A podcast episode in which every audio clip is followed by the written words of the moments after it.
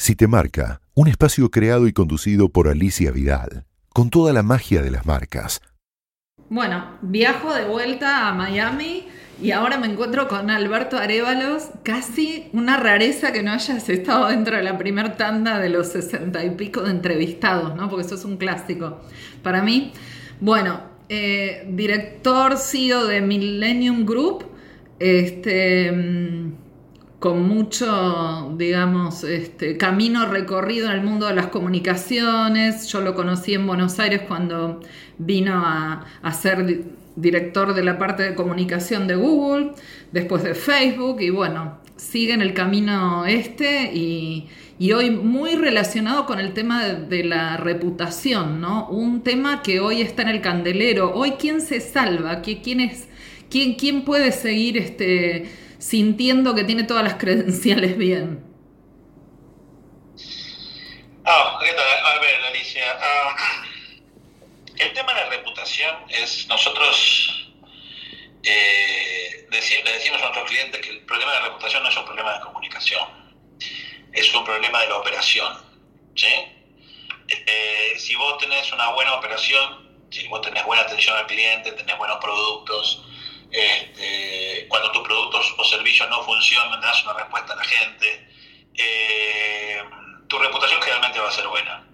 Cuando vos maltratás a la gente, maltratás al consumidor, maltratás al usuario, maltratás al votante, porque esto cabe para cualquier tipo de institución, tu reputación empieza a cambiar. Entonces, pensar que la reputación la podés cambiar mágicamente desde una cuenta de Twitter o desde una cuenta de Facebook o con un buen sitio de YouTube o, eso es mentirse.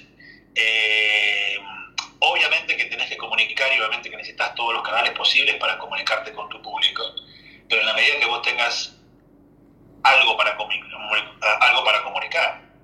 Eh, a veces yo, una, de mis, como dicen acá en Estados Unidos, mis pet peeves, este, son algunos bancos, por ejemplo, ¿no? que te tratan de, de vos y te tratan con mucha simpatía este, y te mandan unos mails todos con dibujitos. Resulta cuando vas al banco te atienden terrible. Si pedís plata, obviamente no te la dan, porque los bancos solamente te dan plata cuando ya tenés plata. Si necesitas plata, no te la dan.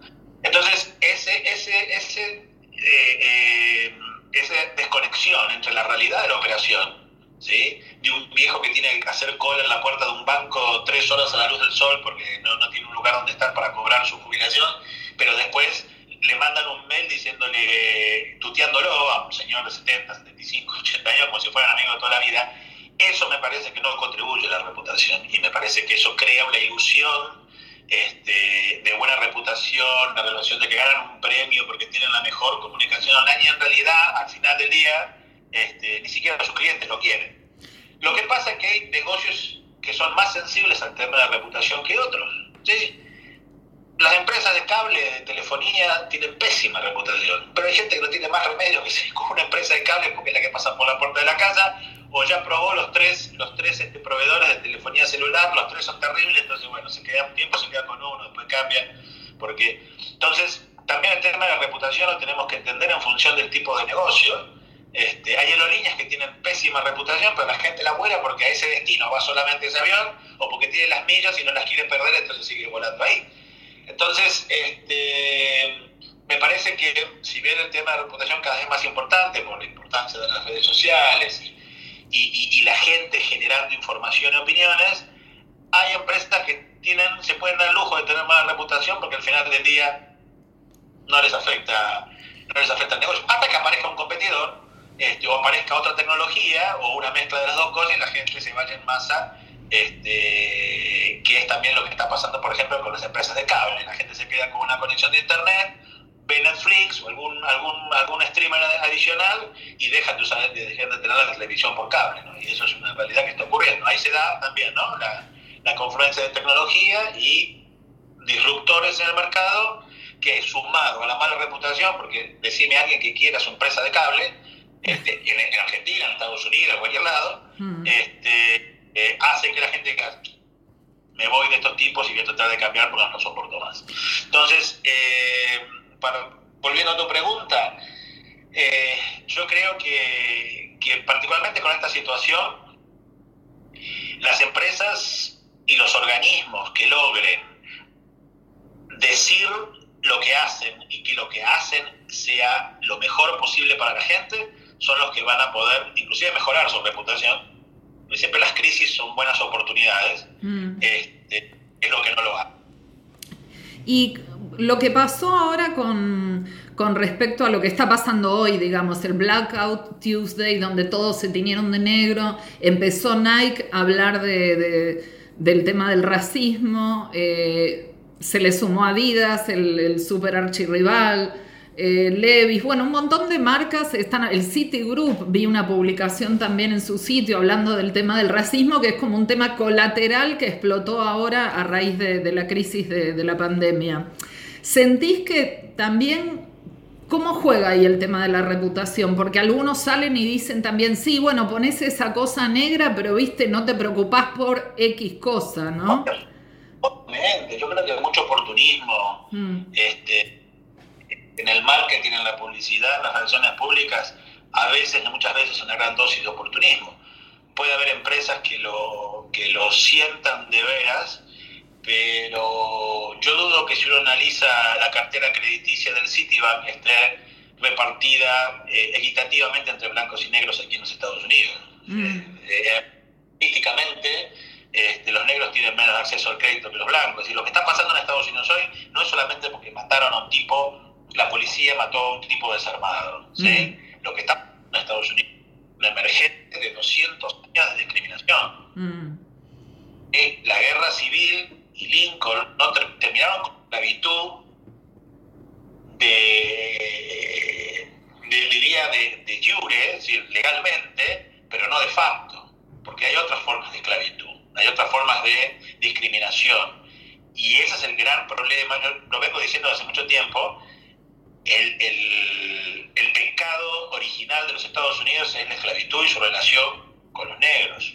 Mm. Y él derivó en una guerra civil, una guerra civil sangrienta, este, derivó en la eh, eh, limitación de los derechos sociales de los negros. Recién en, en 1964-65, Lyndon Johnson sancionó la ley de derechos civiles. En, en, la década del 60 del siglo 20. Tuvieron que poner una ley para que no se discriminara. Se tuvieron que eh, desegregar las escuelas casi mano militares, mm. porque había estados que no querían que las escuelas. Y hoy en día, ¿qué es lo que sucede? Para que te des una idea, porque la gente generalmente en Argentina no conoce estos detalles de Estados Unidos. En Argentina, en Estados Unidos no hay, no hay un sistema educativo nacional, federal, como en Argentina. Cada estado tiene su sistema educativo. Mm. Y dentro de cada estado, de cada provincia, cada condado, cada, cada, cada departamento, digamos, o municipio, tiene su consejo escolar. Y las escuelas reciben, eh, es decir, el, el presupuesto de las escuelas es en función de los impuestos que la gente paga por el lugar en que vive. ¿Qué sucede? Las zonas donde la gente tiene plata, esas escuelas son mejores.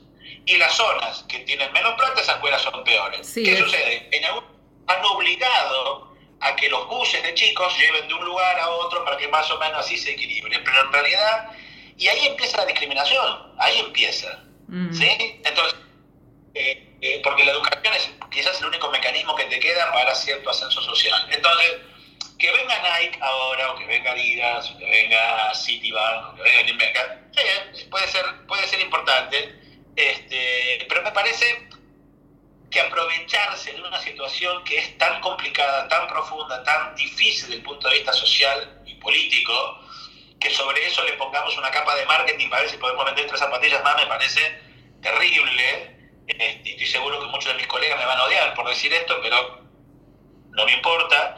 Este, creo que el tema es demasiado serio como para eh, eh, aprovecharse del punto de vista de marketing en este momento. Yo a un cliente mío le recomendé en este momento que eh, se maneje con, cuidado porque los sentimientos están muy a flor de piel y hasta te puede llegar a, rebotar en contra el pretender capitalizar esto y de repente demostrar un corazón racial que no lo tenés en tiempos normales. Bueno, y una de las cosas este, que, que se ve también es en qué medida este, se habla porque está lejos, digamos, ¿no? Incluso acá la repercusión que hay.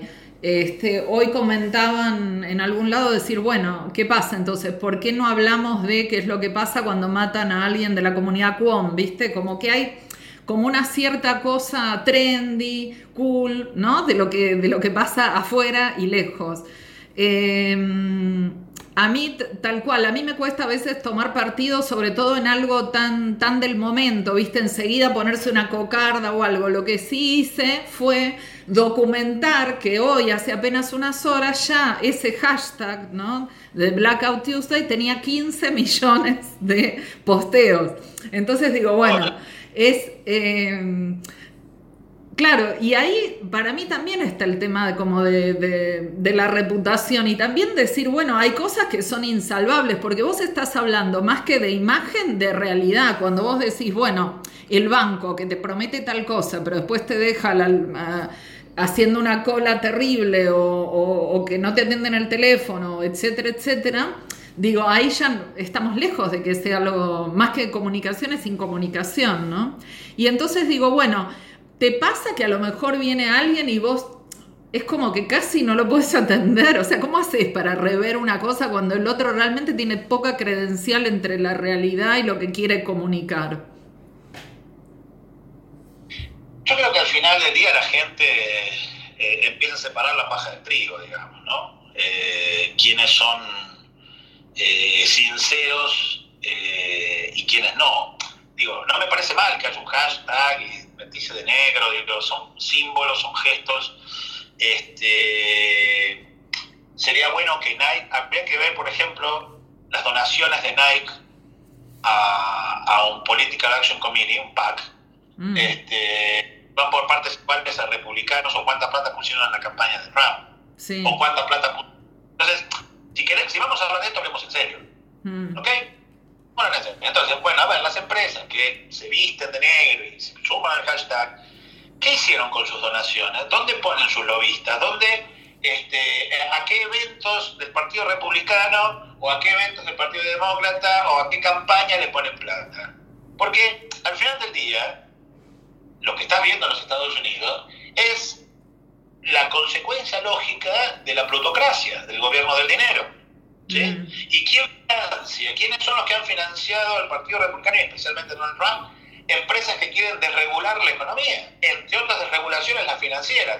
Desregulaciones financieras, regulaciones financieras que se pusieron en el 2008, en la crisis 2008-2009, y que ahora quieren sacar. ¿Y quiénes son los beneficiados de eso? JP Morgan, Citibank, etcétera, etcétera, etcétera. Chase. Entonces, ¿qué es lo que quiero decir con esto? Hay un discurso de superficie para la galería, que suena lindo, progresista y qué sé yo, y por otro lado, tu accionar como empresa alimenta a senadores, a presidentes y un montón de gente que son los generadores de esto, y son los continuadores de esto, son los profundizadores de esta situación en los Estados Unidos. Sí, ahora bueno, esto no es nuevo, ¿no? No es nuevo esta situación de como de, digamos, se habla por la galería y por otro lado se hace otra realidad. Antes de empezar a grabar esta charla, hablamos y vos me decías que esto como que era un, digamos, algo no tan fuera de lo común, si bien hoy nos parece inédito, hoy es inédito, inédito en los hechos, pero en algún punto podía ser previsible de acuerdo a lo que, bueno, vos en algún punto percibís que se podía llegar a, a, este, ver, ¿no? Y el, bueno, y el hecho este de que, de que justamente no, no, se le diera la seriedad previa y todo, ¿no? Me, me, gustaría primero que documentaras por qué sentís que es así y después que también genera como un mareo, porque uno dice, ¿a quién le creo? La Organización Mundial de la Salud tiene directivas que un día son para un lado, otro día son para el otro. Un gobierno dice no le damos bola y después sí. O sea, genera un mareo con respecto a la posición del común de la gente y, quienes nos dirigen, en, sea en distintos estamentos, ¿no? Entonces, bueno, primero que documentes un poco por qué sentís que era algo previsible y después qué hacemos con este mareo. A ver, eh, eh, en la década de los 90 hubo una, fue el primer brote de Ebola en África eh, un virus que saltó de... A ver, vamos más atrás. En la década del 70, el primer virus que saltó de eh, animales a seres humanos fue el virus del SIDA, el HIV.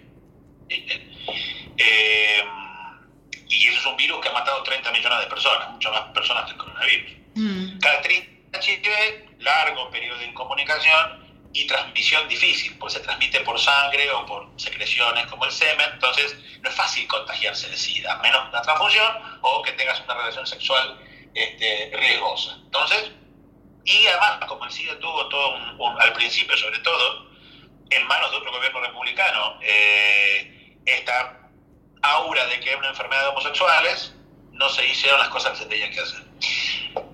20, 15 años después, primeros botes de bola, otro virus que evolucionó de, creo que también de primates a seres humanos, con otra, una cadencia similar al SIDA, que se transmite por sangre, pero con una letalidad terrible y, muy, mucho más corta. Entonces se contuvo rápidamente, porque vos te enfermas de bola, te morís en dos horas, o, en, un día, o en dos días, este, no alcanzas a contagiar a nadie. El, virus no tiene capacidad de viajar. De cada tanto tenés un brote, se mueren 10.000, 15.000 personas, ahí queda, el mundo sigue andando. En el comienzo de, este siglo tuvimos la epidemia H1N1, la de, la de gripe porcina, obviamente porque venía de los chanchitos. Tuvimos el MERS, tuvimos el SARS. Dos coronavirus también, porque este no es el primer coronavirus.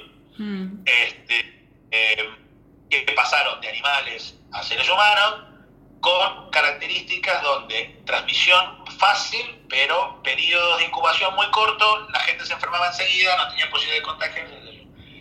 ¿A vos te parece que viendo todo eso, yo que no soy médico, ni soy virólogo, ni nada, me doy cuenta que hay una tendencia?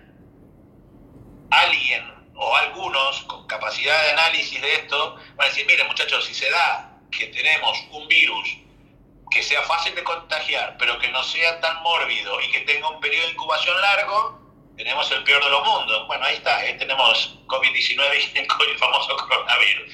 Es obvio, ¿sí? Es obvio. De hecho, hay una película que se llama Contagio, del año 2011, tiene nueve años, donde la ves es el 90% de la situación que está pasando ahora con el coronavirus. Y si a un director de Hollywood se le ocurrió una película sobre este tema, evidentemente porque había material como para, para saberlo. Entonces, ¿Por qué no se hace? Y porque no se hace, porque prever, tener un plan de prevención no lo ve nadie. Mm. Eh, una de las cosas que dijo Obama cuando fue, a, fue del gobierno Trump, dijo que vas a tener dos problemas serios. Uno es Corea del Norte, el otro es la posibilidad de una pandemia. Y, ahí, dejó más esta página así. Pasa esto, hay que hacer esto. Y Trump agarró el y eso, eso es fact, eso no es un invento mío. Eso se sabe. De hecho, Trump descabezó la oficina contra, la, contra una pandemia que funcionaba dentro del Consejo de Seguridad de la Casa Blanca y la desmanteló, creo que fue el año pasado. Entonces, digo, lo que está pasando está pasando por inoperancia e incapacidad de la mayoría de los gobiernos. Mm. Que la principal de un gobierno es cuidar a la gente. Y, y... el cinismo de la gente crece, y volviendo a tu tema de reputación el tema de credibilidad, la gente pierde credibilidad y lo hace con... Y lo hace... La gente está defensa, mm. absolutamente defensa. No creemos que alguien, el gobierno, alguien ahí sabe y sabe lo que está haciendo y es lo terrible es levantarse un día a la mañana y, darse cuenta que decir en manos de quienes estamos, todos, en todo el mundo. Mm. ¿Y, ¿y, qué ¿Y cómo convive esto con el mundo corporativo con el cual vos interactúas de las marcas? Porque llega un momento que también, si no se le pide al gobierno, se le pide a las marcas, a, las corporaciones, a, digamos, uno tiene que delegar en algún punto. ¿Qué, qué sentís que está pasando? Yo creo que mejor hablar de lo que uno hace. Nosotros mm. tenemos una empresa de 100 personas en América Latina, es una empresa chiquita, pero hay 100 familias que trabajan o que dependen de mi niño club. Nosotros tomamos la primera decisión, la primera lista de recomendación que le hicimos a la gente fue en la primera semana de marzo, cuando todavía no se hablaba nada. Mm. Eh, decidimos hacer home office antes de que se cerrara eh, la economía en Argentina, en Colombia, en Perú y en México. Eh, nosotros hace dos semanas decidimos que vamos a seguir en modo home office hasta fin de año y le estamos pagando a la gente su conexión de internet, le estamos dando un adicional salarial para su silla o para su escritorio si necesita ponerlo en la casa. Este, y nosotros nos hemos preocupado mucho de que la gente tuviera las condiciones mínimas de trabajo en su casa y que no saliera y no se arriesgara. Yo, y me dijeron, si un cliente nos pide, no, porque mi responsabilidad es primero con mi gente. Y el cliente tendrá que entender que yo no puedo arriesgar a una persona, porque no es reunirse en una oficina, es subirse al colectivo, es subirse al subte, es subirse a un ascensor con 15 personas, ¿sí? Entonces, me parece que la primera responsabilidad de las empresas es su gente.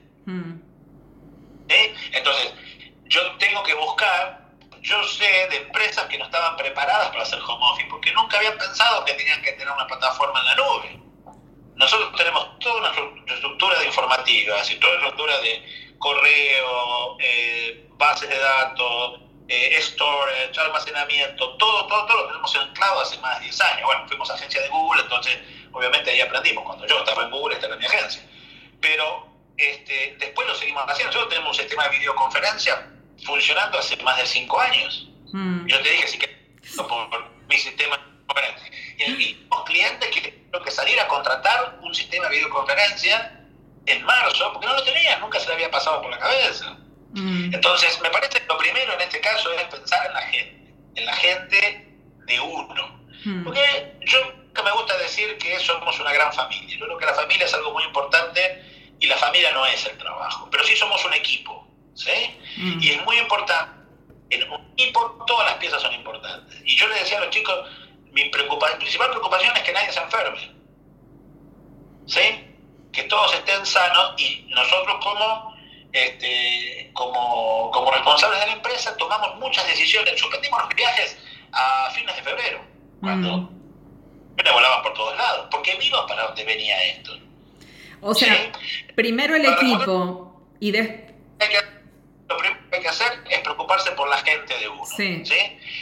No actúa sinceramente de eso, de, esa manera eso se traduce después con los, quienes, con los quienes te vinculas en el negocio.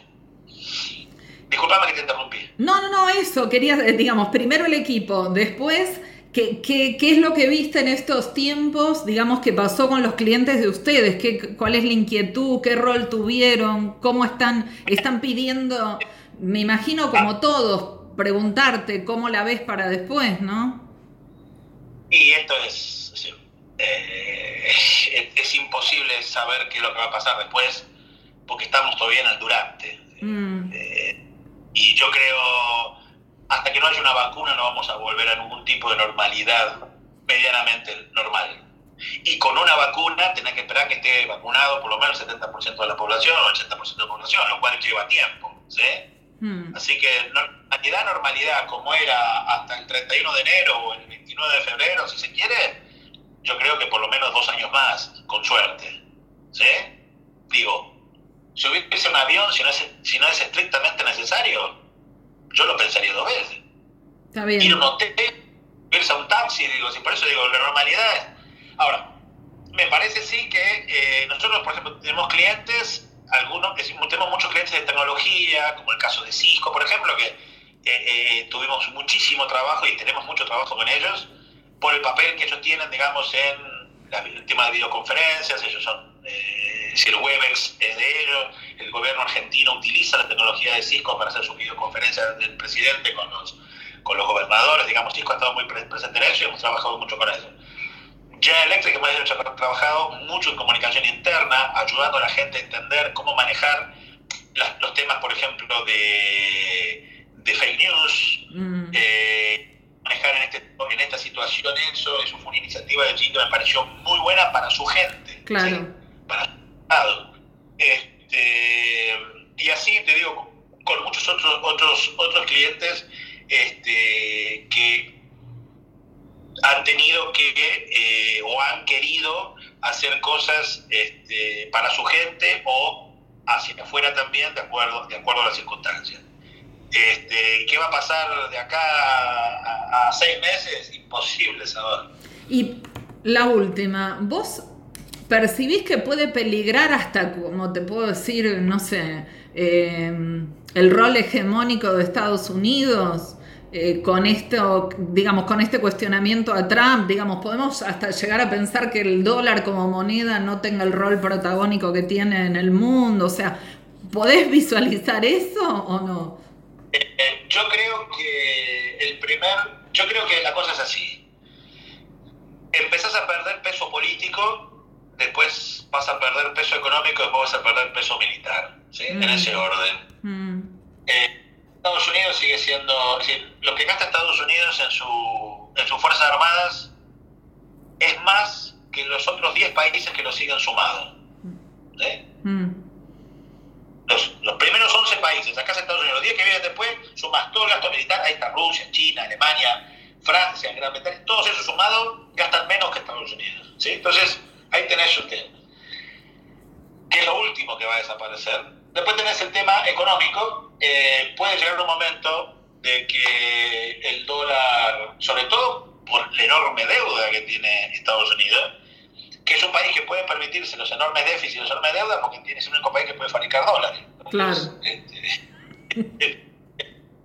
de ahí tienen, pero de todas maneras, 8 trillones de dólares. Yo estaba leyendo que eh, esto le va a generar a Estados Unidos una, una deuda que no se va a poder sacar de encima hasta después del 2040. ¿sí? Y eso, y uno de los principales acreedores es China. Mm. Con lo cual, si no vender buenos tesoros, pues ser un desastre con el dólar. Esa segunda etapa. La primera etapa, que es la etapa política y si querés cultural, de influencia, de eso se ha encargado Donald Trump de prácticamente dinamitarla. ¿sí? este, la actitud que ha tenido con OTAN, la actitud que ha tenido con Naciones Unidas, la actitud que ha tenido con la Organización Mundial de la Salud, con cualquier tipo de organismo multilateral. Eh, ¿Hay todavía espacio para reparar el daño? Sí, sí, sí, si Trump no es reelecto. Pero cuatro años más de Trump, yo creo que es el, comienzo de un, de un largo periodo de decadencia, porque los imperios no caen de un día para otro, la decadencia puede durar 60 años, 50 años, pero creo que uno de, las, uno de los eh, eh, mecanismos más potentes de los Estados Unidos como dominador o eh, potencia hegemónica después de la Segunda Guerra Mundial, más que lo militar y lo económico, es lo político y lo cultural. es la idea de Estados Unidos. Y eso, y eso, como Obama tuvo, digamos, un pico de, de brillo, ahora, es decir, ¿quién quiere ser como Estados Unidos? Y lo que está pasando en Estados Unidos, es decir, lo que estamos viendo ahora, hoy, ahora, este, hay protestas en más de 120 ciudades en todo el país, este, están poniendo a la luz las reales miserias de los Estados Unidos, mm. como país o como organización socioeconómica. Entonces, ¿quién puede pensar que este es el mejor modelo? Ojo, no digo que China sea el modelo ni que Rusia sea el modelo. Digo, hay otros modelos de capitalismo que funcionan mejor. ¿sí? Hmm. Realmente, pero no necesariamente el estadounidense. Y creo que esa pérdida político-cultural es lo que va a traer aparejado después la decadencia económica y finalmente la militar. Bueno, eh, como siempre, un placer, Alberto. Y me encanta porque tenés como una mirada súper, este, no sé, em, tal vez eh, despojada de, sentimentalismo, ¿no? Para, poder, o sea, sos muy sensible, pero digamos, cuando tenés una mirada sobre la realidad, este, te despojas de eso y, bueno, y das un panorama que, no todos este, lo pueden ver, ¿no? Así que bueno, muchísimas gracias. Mi punto de vista, yo hace 25 años, ¿sabes? 25 años que vivo, que vivo acá, 26 van a ser, y y soy ciudadano estadounidense, voto, desde el año, hace 17 años que voto en los Estados Unidos. Este, no es que llegué la semana pasada, y, sí, he visto, he visto evolucionar eh, la situación y, y, los últimos cuatro años objetivamente han sido realmente eh, complicados y estos meses de acá hasta noviembre, hasta las elecciones, prepárate para cualquier cosa, Alicia. Totalmente. Bueno, muchas gracias. Gracias a usted, como siempre, un placer y seguimos a la orden. Gracias. Si te marca, el mundo de las marcas y de todo aquello que te marca.